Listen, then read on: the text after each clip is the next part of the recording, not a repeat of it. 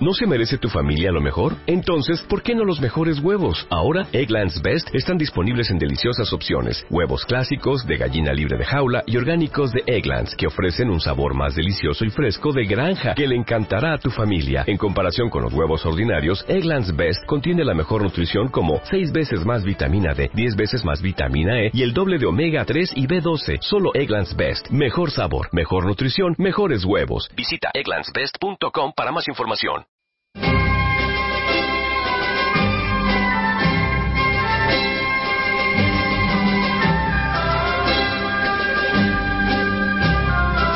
8 a 10 y media de la mañana, Libertad Constituyente.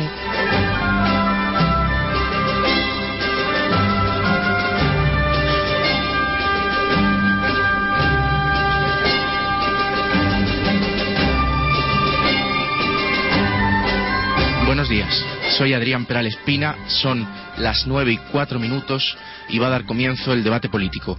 Hoy, bajo el lema Instruir en lugar de educar.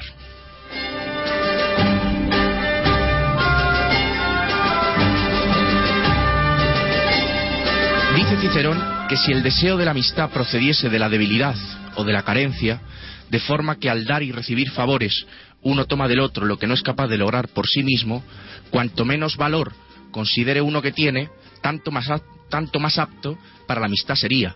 Sin embargo, dice Cicerón que ocurre exactamente lo contrario. Los que más confianza tienen en sí mismos y están acorazados por la virtud y la sabiduría, de forma que nada les falta y estiman que todo lo suyo está dentro de sí mismos, son los que más sobresalen a la hora de ganarse y cultivar amigos. Claro que quienes perciben sus ventajas son aquellos que simulan cultivar la amistad, pero la observan por oportunidad. No es la amistad la que sigue al provecho, sino que es el provecho lo que sigue a la amistad.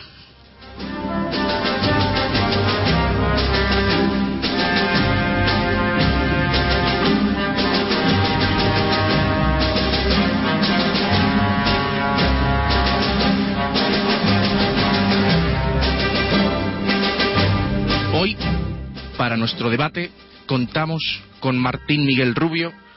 Buenos días.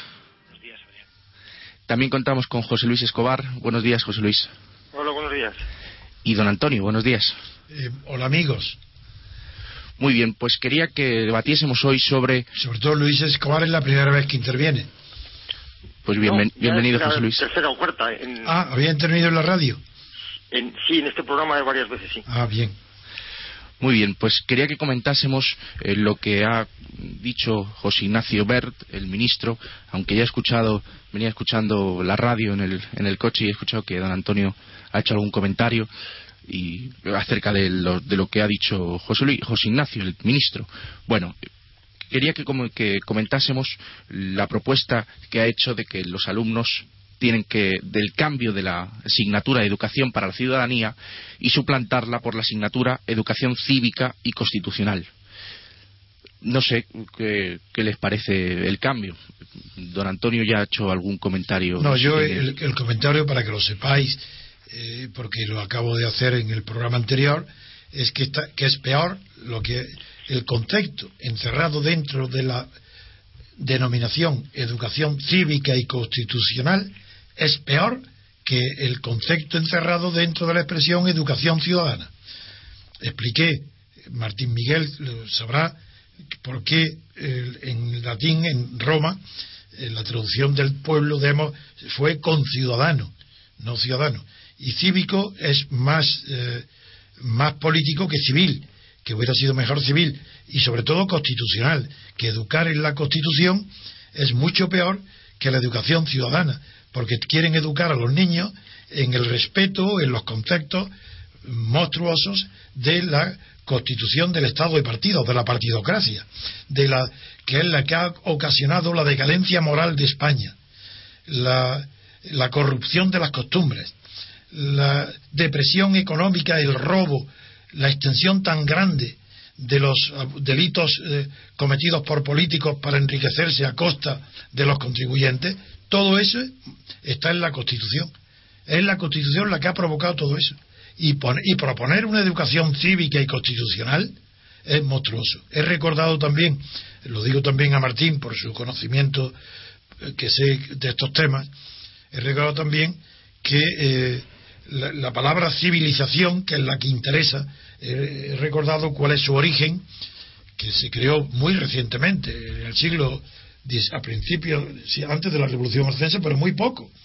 Fue creada en dos fuentes por la ilustración escocesa, fue Hutchinson, y por el marqués de Mirabeau, padre del célebre vizconde de Mirabeau, que, que crearon el término civilización sustituyendo la antigua denominación, que civilizar significaba pasar un asunto de la, de la vía penal a la vía civil, en, en un asunto judicial. A eso se llama civilizar. Y a partir de ello ya cogió el significado moderno que le dieron a la palabra civilizar, fue recogido por Kant, que comparado con la cultura, dijo que la civilización era el decoro de la cultura. Con eso resumo lo que he dicho. Pero ya, a ver, Martín y José Luis. Muy bien, Martín.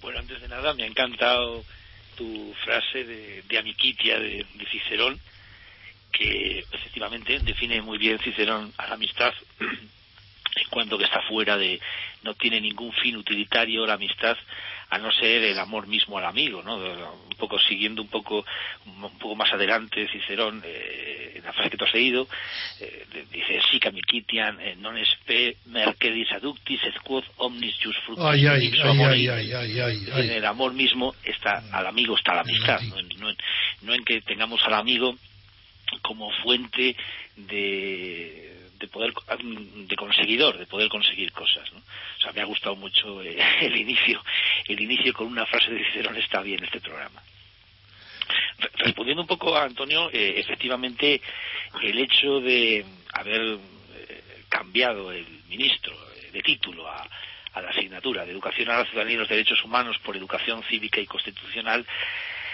pues hombre da la sensación de que por una parte han tenido la intención de eliminar toda aquella filosofía protagoria subjetiva que el zapaterismo introdujo en este, esta asignatura de segundo de la ESO y por otro lado mantener una asignatura que haciendo una crítica en relación a nuestra constitución muy bien fundamentada por Antonio, hay que reconocer que en todos los países, por ejemplo, el que tenemos como un book insignia un poco de la educación, que puede ser los Estados Unidos, en la high school hay una asignatura eh, que bueno esta se llama Social Studies, ¿no? los estudios sociales, además de las matemáticas y la ciencia, pues hay una asignatura con bastantes horas, Social Studies, que tiene un apartado que se llama Government. Entonces, aquí los niños americanos eh, se les introduce, estamos hablando ya de alumnos parecidos a los nuestros en esta edad, unos 14 años, se les introduce en la Constitución americana, quiénes fueron los padres fundadores de los Estados Unidos y cómo funcionan un poco los órganos del Estado. Es decir, eh, en principio es una asignatura que en los Estados Unidos eh, se, se, puede decir que tiene su réplica, ¿no? Y además es obligatoria. Ahora, claro, estoy totalmente de acuerdo con Antonio en que en una constitución como esta, que, que está generando eh, una agonía del régimen debido a, cómo se produjo el consenso y todo esto, pues realmente eh, es chocante, es chocante que un régimen agónico enseñe a los niños pues los fundamentos de, de, de, de su propia de su propia degradación, ¿no? Pero pero hay que reconocer, hay que reconocer en, en, honor a la verdad que, este tipo de asignaturas se suele dar en todos en todos los países. Sí, pero, pero depende de lo que se enseñe. Ahora yo le recuerdo a Martín Miguel que es verdad lo de Estados Unidos, pero en Estados Unidos se está enseñando lo que inventaron, escribieron en la Constitución los hombres, un grupo de hombres que eran en su tiempo los más ilustrados y humanistas, más que los de Europa, que hablaban en griego y latín, como eran Jefferson, como era Washington, como era Adams, como era, como era Monroe. Pues es que eso no tiene nada que ver con lo que está sucediendo ahora, porque ahora le quieren que los niños aprendan el pensamiento de los gregordios, peces barba y fraga. Eso es el colmo. Eso hay que olvidarlo por completo, borrarlo. De, de eso no puede salir lo que ha salido, claro. O de los ¿Sabes, eh, ¿Sabes, Antonio? Perdona. Dime. ¿Sabes, Antonio, que entre los padres fundadores eh, eh, o sea, había quien pensaba que el latín podría ser la lengua de la nación americana. Hubo dos que propusieron esto que obviamente no tuvo no tuvo eh, eco en, en, Filadelfia, pero que pero que es curioso que, que, propusieron que fuera latín. Pero es, natural, español por es natural dada su cultura. Pero bueno, claro, no, esto es ridículo, esto es absurdo, no se puede comparar para nada con Estados Unidos. Que hay una enseñanza del gobierno democrático cuando hay democracia es normal.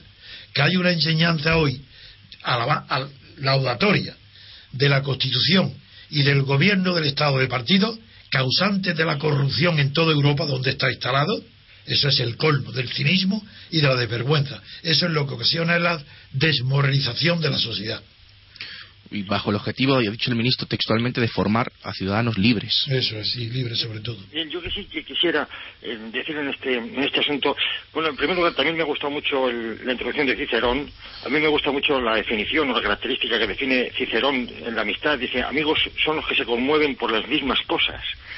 Y en, relación al cambio de nombre de esta asignatura, en principio solamente es un cambio de nombre. Lo importante es que no se vuelvan a repetir eh, textos como los que, por ejemplo, aquí de la editorial Anaya, que decía que el poder político es el poder supremo que en una sociedad decide de manera obligatoria para todos lo que debe hacerse y lo que no debe hacerse. En teoría, la, la, educación para la ciudadanía y estos textos venían basados también en la Constitución. El asunto es que a ver si este cambio de nombre da lugar también a un cambio de contenido porque el, ya hemos visto la crítica que se ha realizado, que estoy totalmente conforme sobre la enseñanza de la Constitución, el contenido ideológico de la Constitución, etcétera. Pero es que esto va mucho más allá todavía. Lo, que, por lo, que se estaba enseñando, el contenido que tiene actualmente, va mucho más allá del, contenido de la Constitución. Este tipo de, enseñanza de que el poder político es un, es un, poder absoluto, a mí me recuerda más a otras ideologías, pues, hombre, eh, totalitarias. Es decir, que se ha ido muy lejos con la educación para la ciudadanía. Y lo que no sé es que ¿qué consecuencias o qué secuelas puede dejar esto en la, eh, plantado en la mente de un, de un joven? La fortuna es que pasará como con Franco, que nos resbala. Yo de niño ni, ni, lo estudio nos resbala, eso quedará. Es que no lo estudian, nada. Eso es un. Eh, eh, sirve nada más que para el profesor que quiera aprovechar la asignatura para favorecer a algunos alumnos, lo hará. Pero los alumnos eso no deja rastro. Pero además acuérdate, Antonio, que, la formación del espíritu nacional que, tú estudiaste, eh, ahí como lo que se trataba era de memorizar textos legales, al menos no te intentaban convencer de ninguna ideología. O sea, había, era pobre de ideología, era una cosa más bien administrativista. Sin embargo, la educación para la ciudadanía que se ha estado dando hasta ahora, que se está dando, porque este año se seguirá dando, ahí hay una visión, una visión del mundo, una cosmovisión que no tenía la anterior.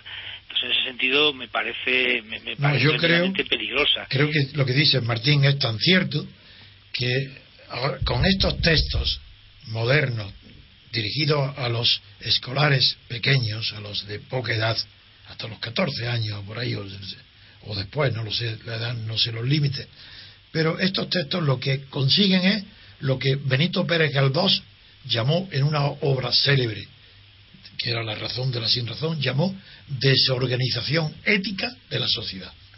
Estos libros desorganizan la ética social.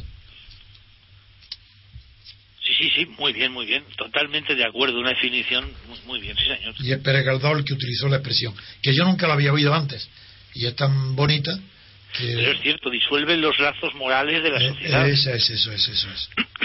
A mí me gustaría saber, Martín, tú que eres experto en el tema, en esto, en, la, en, el saber clásico, ¿por qué no se enseña filosofía como se ha enseñado toda la vida? Bueno, esta es la razón de Estado, hombre. Se enseña, se enseña, eh, se sigue enseñando en bachillerato.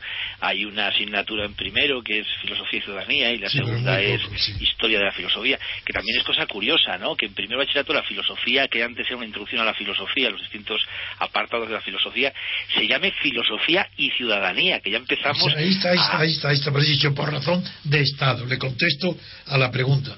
No se estudia filosofía porque eso no es estudiar filosofía por razón de Estado. Por la misma razón que no se estudia latín ni griego, por razón de Estado. Porque el poder necesita la ignorancia. Hasta tal punto es así que cuando yo estudié bachillerato, eh, solo filosofía era obligatoria en primero, y yo para poder estudiar filosofía tuve que hacerlo optativa y solo éramos tres alumnos de, ciento y pico alumnos que estudiamos. Ese es un ejemplo magnífico, Adrián. Y las clases las dábamos en el, en el departamento de la profesora. Fue, fue una clase muy buena. Adrián, ¿no? No, no, yo fui por lo que se llama el bachillerato de ciencias sociales. Eh, que... en principio la filosofía eh, es obligatoria para Ahora sí. humanidades hoy. Sí, en humanidades, pero en ciencias sociales hace 10 años. No lo era. No, menos, 8 años, no lo era. Después lo cambiaron. Y para estudiar filosofía había que hacer lo que, lo que he contado. Sí, las humanidades están prohibidas conocer humanidades. Son eh, eh, hoy materia de arqueología. Y, Martín Miguel Rubio, pues será también materia de arqueología dentro de poco. Sí, sí, sí, yo ya me siento, me siento ya fuera del tiempo, claro. Casi como un fósil. Eh, sí, sí, sí, es verdad. Pues ¿por qué? Porque la enseñanza técnica predomina para tener una ventaja inmediata y porque la inteligencia crítica solamente se despierta con el conocimiento de las humanidades y lo que el poder del Estado de partidos, como no está basado en la libertad ni en el poder del pueblo, del ciudadano, del elector, como no está basado en eso, necesita mantener el cultivo de, acrítico de las inteligencias. Y la ciencia cultiva la inteligencia, pero no cultiva la inteligencia, pero no la, la acrítica, porque la ciencia tiene métodos de enseñanza que sigue el método pero no tienes tú, no creas métodos de investigación, sino que siguen los que hay. Mientras que la humanidad te enseña a pensar, la humanidad te enseña a crear. Y, claro, es peligroso. Es muy peligroso tener un gobierno, un Estado, que tenga una mayoría o una proporción importante de ciudadanos que sean humanistas. Sí, porque no son incondicionales a, las tonterías de cada día, ¿no? Claro. Como suele ser la mayoría. Claro. Y, usted, ¿Usted ha visto el cambio que hubo desde en, la educación, en la preparación de, la, de, los jóvenes, del cambio que hubo desde el bachiller de Pedro Sainz, de don Pedro Sainz, al, bachiller actual? ¿Se ve ese cambio en, la, en, la, en la crítica, en la filosofía crítica de, las personas? Pero totalmente. Pero es que, es que es brutal. Es que los que estudiamos el bachillerato, el que, el que se inauguró con Pedro Sáenz Rodríguez, llegábamos a la universidad con un conocimiento crítico yo, sabía filosofía de verdad. Por ejemplo, yo en latín, lo pongo como ejemplo, no por mí, sino por la educación que daba el bachiller entonces. En Granada nos examinamos el examen de reválida, pues creo que fuimos alrededor de 2000. El curso donde yo estudié el último, séptimo curso de bachillerato, fue en el Instituto Padre Suárez.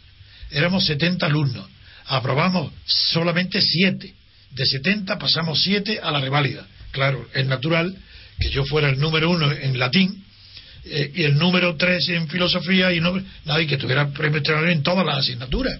Pero eso es normal, eso era consecuencia del programa de estudios. claro que no, y hoy es que no, hoy es que no pasaría ni el mejor de los alumnos hoy, pasaría que el examen bachillerato, porque no habría tenido la oportunidad de aprender todas esas asignaturas.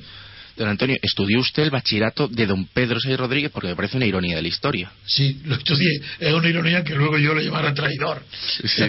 Y tuve amistad con él porque yo tuve... Una, siempre cuento cosas para ser más entretenido estas, estas eh, emisiones de radio y porque es verdad que los oyentes y la gente en, en general tiene bastante interés por la historia, sobre todo la historia reciente.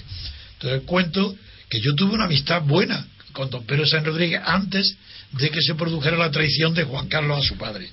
Y, por tanto la traición de don Pedro también, que don Pedro vino con un, estando exiliado voluntario, porque en Estoril y sin pasaporte para entrar en España, Luis Val, presidente del Banco Popular, obtuvo el, de Franco que le diera el pasaporte para que viniera a Madrid para convencer al príncipe Juan Carlos de que aceptara el nombramiento que Franco le iba a proponer, que él se encargaría, don Pedro San Rodríguez se encargaría de que el, padre de Juan Carlos, el conde de Barcelona, diera su aprobación o no hiciera nada eh, en contra. Ese fue el traidor Pedro San Rodríguez, mantenía ante don Juan la postura que si don Juan Carlos aceptara ser el rey antes que su padre, dejaría de llamarle su alteza para llamarle su bajeza. Eso lo dijo en un, en un pequeño restaurante muy agradable de, de Estoril, delante de Conde de Barcelona y de, y de mí. Dijo esa tontería, bueno, esa que él se creía suficiente. Pues bien, eh, Juan Carlos, eh, luego eh, tuve una amistad con él porque era un gran experto en literatura mística, pero de verdad, muy bueno, muy bueno, y un hombre muy inteligente en literatura. Luego era un sectario completamente fascista. Este, él me confesó su, en sus conversaciones en la calle Herculano de Lisboa, me contó su tráfico de su viaje a Italia para obtener el tráfico de armas de Mussolini a Franco. Bueno, ¿y quién era él en realidad? Pero bueno, pero yo, como yo tengo tanta admiración por la cultura, pues me produjo admiración que este hombre eh, pudiera tener un conocimiento tan grande de la mística española.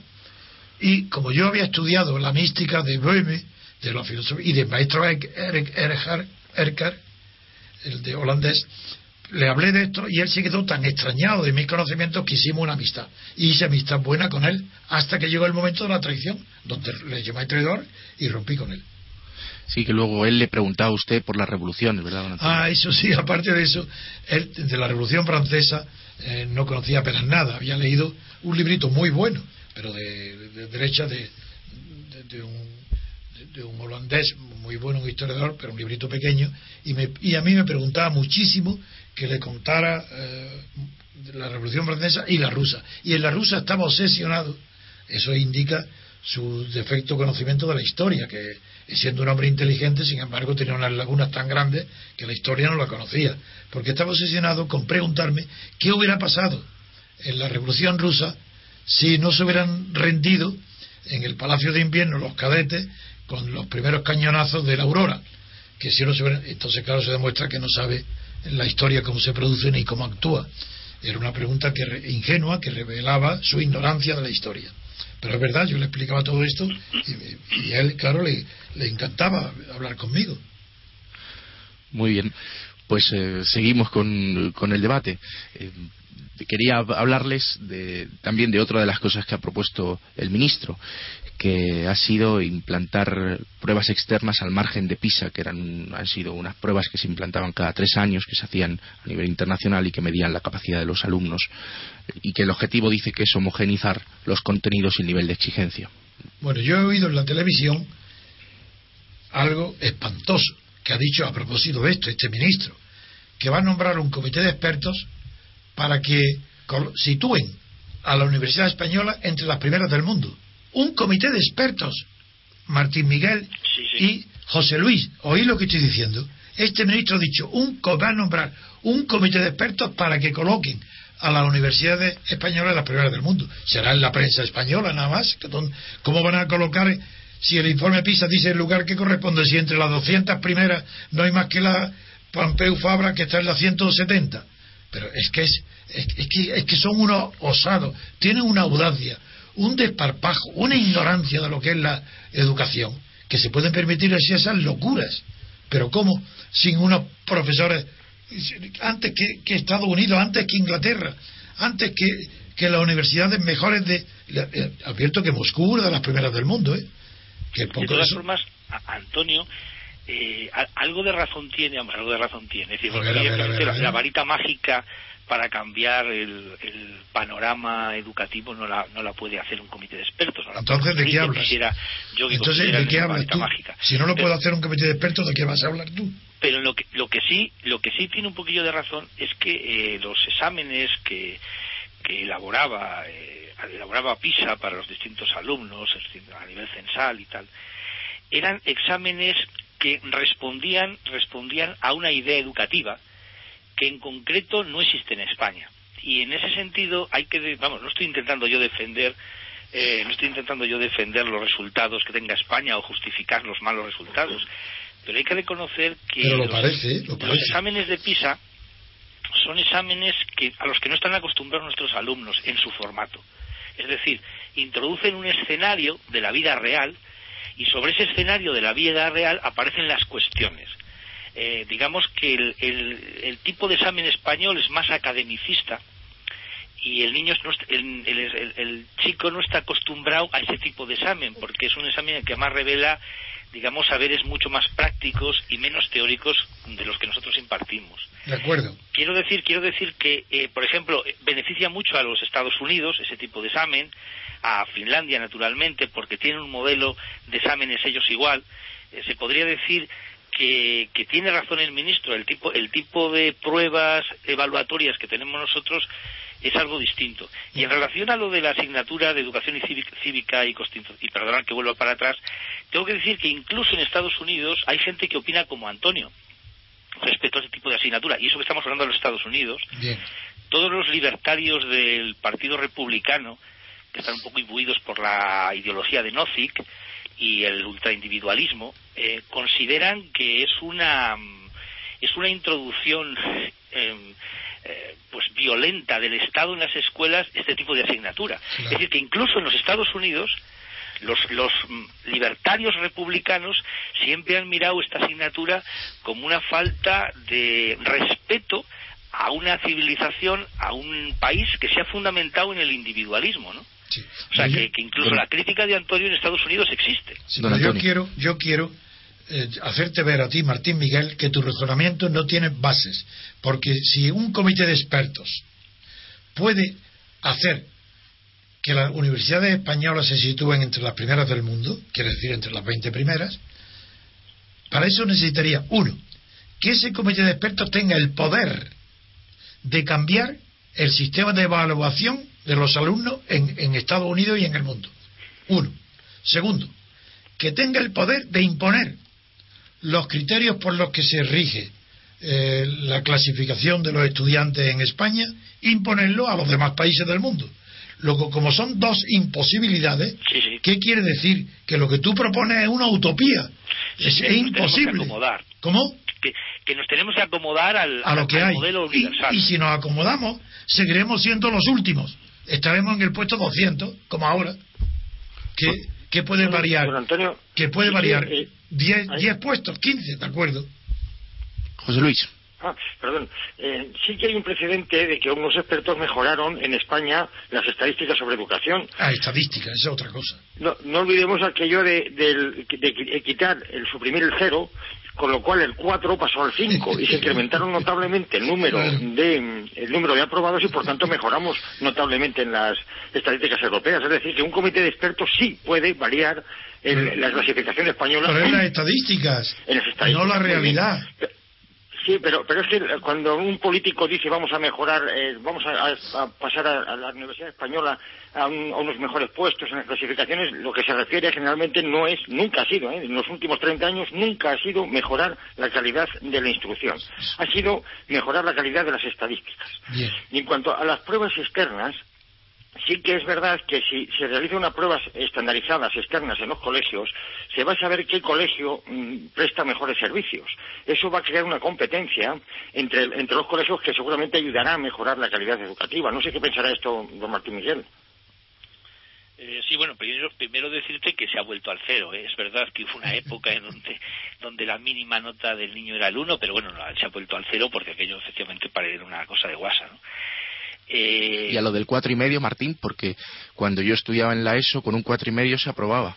No, eh, no bueno, vamos a ver, eh, actualmente existe un decreto de evaluación y un real decreto de evaluación tanto en la ESO como bachillerato donde aparece el 5 como el como la nota la nota más baja del aprobado, es decir, te lo dice claramente la norma, dice tendrá un, eh, y, con un cuatro, y con un cuatro y medio se gobierna actual. Estoy hablando estoy hablando del, del 2012. Es cierto que ha habido ha habido en los últimos digamos en los últimos años del del zapaterismo ya en plan histérico empezó a empezaron a darse empezó a dar un pequeño rigor en, en, los colegios. Pero sí es verdad que, que lo del lo del uno fue una cosa que nos hizo gracia a todos pero nada se volvió se volvió al cero y, y bueno lo de lo Don Antonio competencia lo, es, es, muy peligroso lo que lo que me, me, pregunta sobre que la competencia a la hora de publicarse los resultados podría ser una forma de incentivar y aumentar la calidad eso en la escuela pública yo no lo veo bien. Porque vamos a ver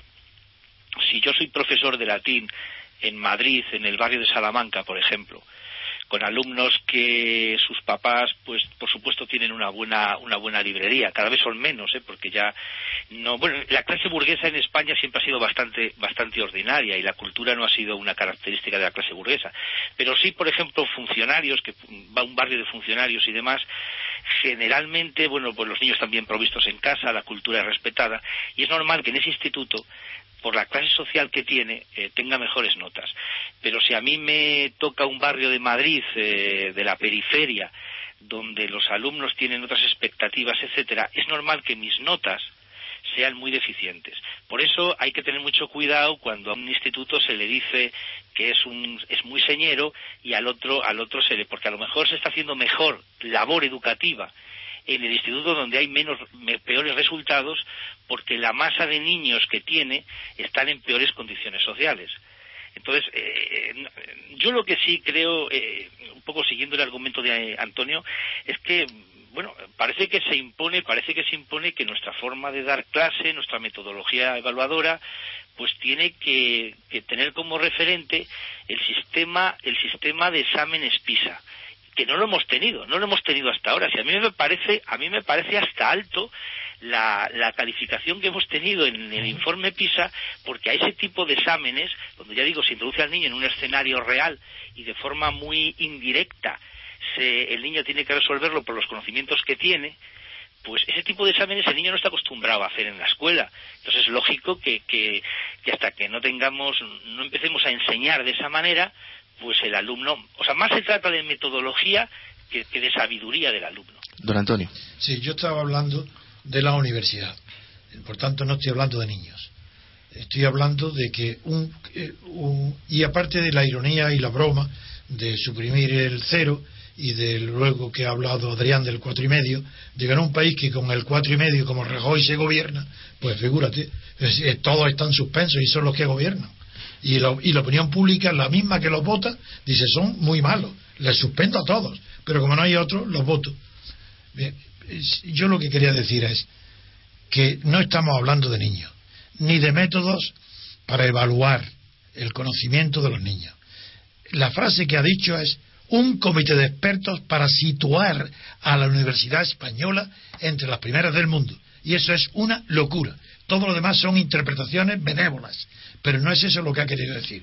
Situar a las primeras, eh, a la Universidad Española entre las primeras del mundo quiere decir que en profesores, para empezar, y en instalaciones de investigación estén entre las primeras del mundo. Eh, para empezar a hablar. Entonces, como eso es absurdo, ridículo y de payaso, pues yo quiero tomarle el pelo al nuevo ministro de, Educación capaz de decir semejante locura. ¿Cómo va a ser la primera del mundo la Universidad Española? Eso, para lograr eso harían falta un, un proceso de 30, 40 o 50 años de una aplicación sistemática, una disciplina y unos recursos que España no tiene. José Luis Martín. Yo estoy totalmente de acuerdo que para mejorar la Universidad Española. Es que es curioso esto de los 40 o 50 años que dice don Antonio, porque desde ya cuando se ha cambiado el sistema en Suiza, ya se dijo que los resultados se verían en un transcurso de 40 años. Claro. Eh, para, si, para llevar a una universidad mejor es necesario 40 años, imaginaos, luego para, para ver eh, la productividad que genere esa mejor formación eh, para verla en la sociedad. efectivamente, yo creo que es un problema gravísimo, que efectivamente lo del, cero es una broma y que habría que empezar por una reestructuración de la, de la educación en, en, primaria, en primaria y en bachiller. Pues si, si, si quieren, comentamos otra de las cosas que ha dicho el ministro. estoy de acuerdo con lo que, lo que dice Antonio, es decir, solo una varita mágica ah, podría podría cambiar las cosas. No obstante, como así siguiendo un poco la ironía y la broma, eh, ya sabéis que los, todos los reyes de, de Francia eran taumatúrgicos, no taumaturgos. De España, España, los reyes de Francia eran taumaturgos. Los, los Borbones, nosotros tenemos a los Borbones en España, eh, se supone que sigan teniendo las, las, las capacidades taumatúrgicas que tenían sus ancestros. Pero era para curar las escrófulas. Y, y lo mismo lo mismo arreglan la universidad. También, si soy escrofularia en la universidad, pues sí. Bueno, otra de las medidas que ha propuesto el ministro ha sido aprobar un estatuto docente público que de un marco básico ha dicho que mantenga el carácter estatal del profesorado, recompense su, su esfuerzo y recupere su prestigio y lo reconozca como autoridad pública. no sé lo que quiere decir eso. Si me lo puede explicar pues entiendo que darle una autoridad en, no, ha, expresado más el, ministro, ha dicho que dar autoridad al profesorado y crear un estatuto del profesorado, no sé si será como un estatuto de los funcionarios públicos, pero específico del, profesorado. Es que yo no entiendo por autoridad más que aquella, la autoritas, en el sentido de que no es la potestad, porque le puede dar toda la potestad que quiera y la policía dentro, pero la autoridad no radica más que en el propio formación, prestigio y consideración de sí mismo del maestro, es decir, del profesor. Si el profesor no tiene eh, seguridad en sí mismo, en su propia formación y en que está enseñando algo útil, que está haciendo una cosa útil a la sociedad, no tiene autoridad porque él mismo no tiene confianza en sí mismo ni en su papel. Confunde el ministro autoritas y potestas, ¿verdad, don Antonio? Claro. Martín. Yo creo que, va más por el, desde, un desde un punto de vista penal. El, el, artículo 150 del Código Penal distingue entre una agresión, un atentado a una autoridad y una agresión, un atentado a un funcionario público.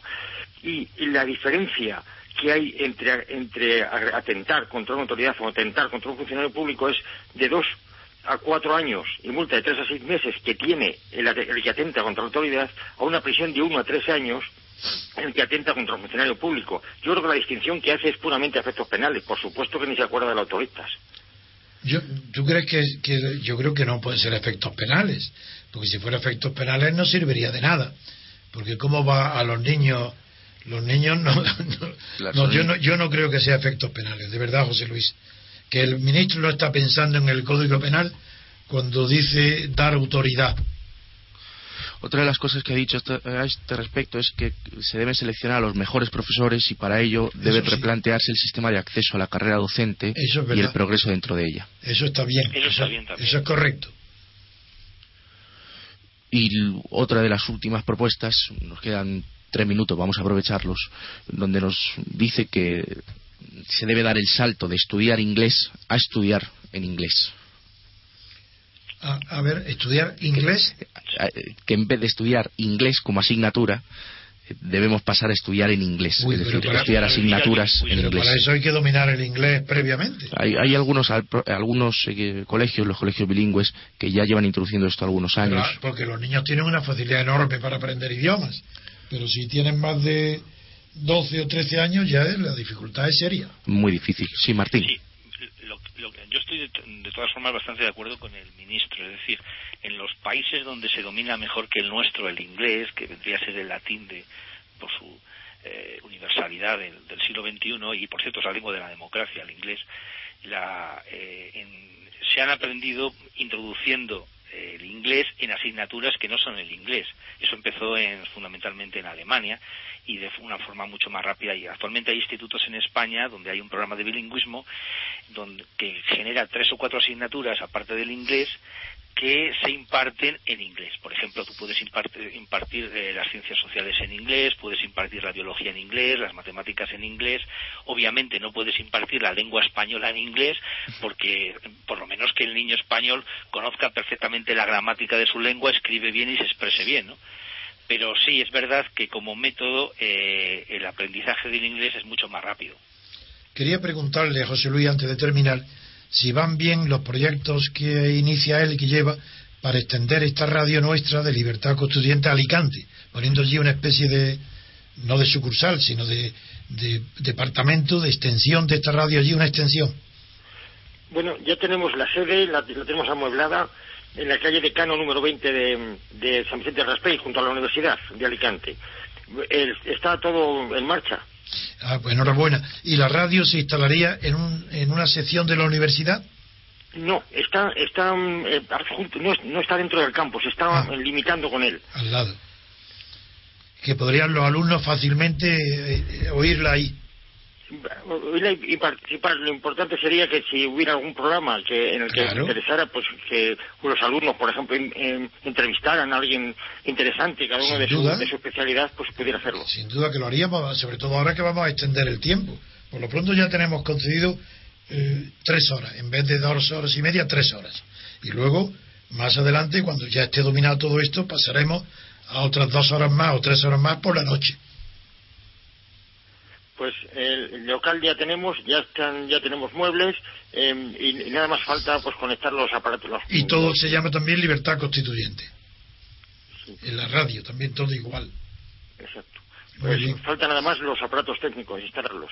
Pues bueno, pues muy bien. Si necesitas ayuda la tendrás toda la que nos pidas. Muchas gracias.